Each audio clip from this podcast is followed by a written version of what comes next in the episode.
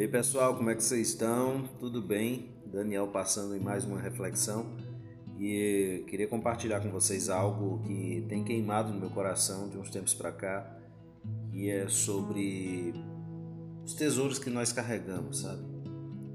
E literalmente nós temos que entregar esses tesouros. É isso mesmo que você entregar. Deus, ele escondeu muitos tesouros dentro das pessoas com quem a gente se relaciona. E não é nenhum segredo dizer que relacionamentos eles são chaves para muita coisa na nossa vida. E se prestarmos bem atenção, quando Deus quer fazer algo, ele usa pessoas. Assim como também o inimigo, quando ele quer fazer algo, ele também vai usar pessoas. Então, algo que você tem que manter em mente, é uma chave que eu quero que você Pegue bem, fixe bem isso na memória. Nós estamos num ano de disputa sacerdotal. Então, deixa eu te dar uma dica. Não terceirize o sacerdócio que você tem. De forma alguma faça isso. Vou comparar aqui dois textos que eu li no Evangelho de João. E no primeiro texto, João 14, versículos 13 e 14, a palavra de Deus diz: E eu farei o que vocês pedirem em meu nome, para que o Pai seja glorificado no Filho. O que vocês pedirem em meu nome, eu farei. Isso está em João 14, versículos 13 e 14. Já em João 16, versículos 23 e 24, o texto segue da seguinte forma: Naquele dia vocês não me perguntarão mais nada. Eu lhes asseguro que meu Pai lhes dará tudo o que pedirem em meu nome. Até agora vocês não pediram nada em meu nome.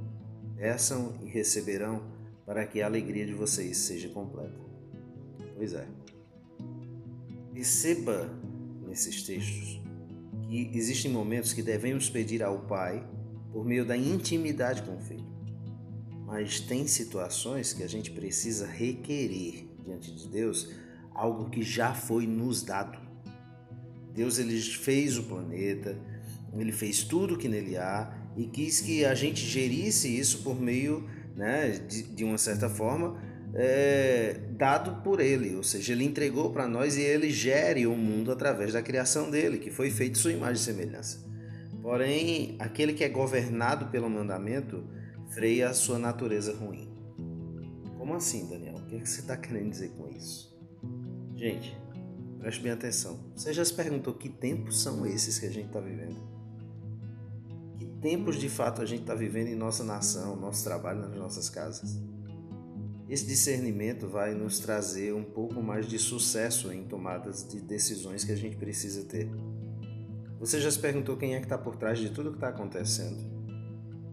Isso é discernir o tempo, isso é discernir o modo, isso é guardar o mandamento. E guardando o mandamento de Deus faz com que a gente lute a batalha certa. Então, quantas vezes, quantas e quantas vezes a gente entra em batalhas que não são nossas e por isso somos derrotados.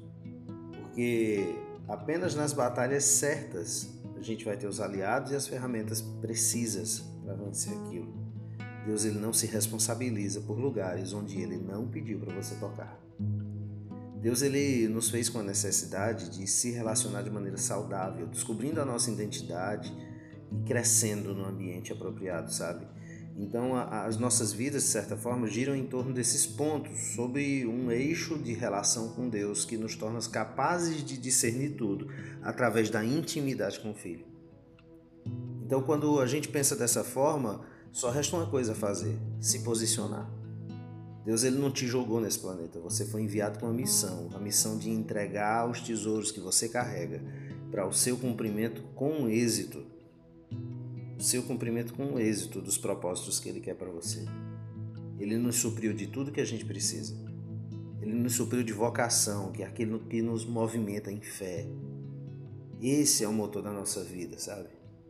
Ele nos supriu, por exemplo, de autoridade, que é, é a questão de ter domínio, de ter governo. Nós somos príncipes, filhos de um rei. Então nós temos que entender isso.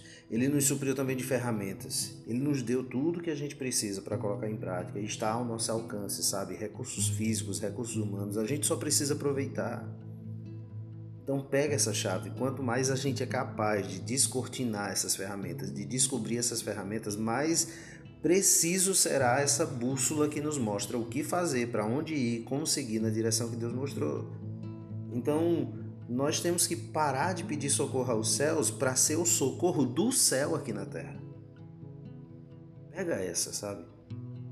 Pare de pedir socorro aos céus, porque os céus já esperam que você seja esse socorro aqui na terra. Então, ajuste a bússola da sua vida e direcione ela para seguir rumo aonde Deus quer.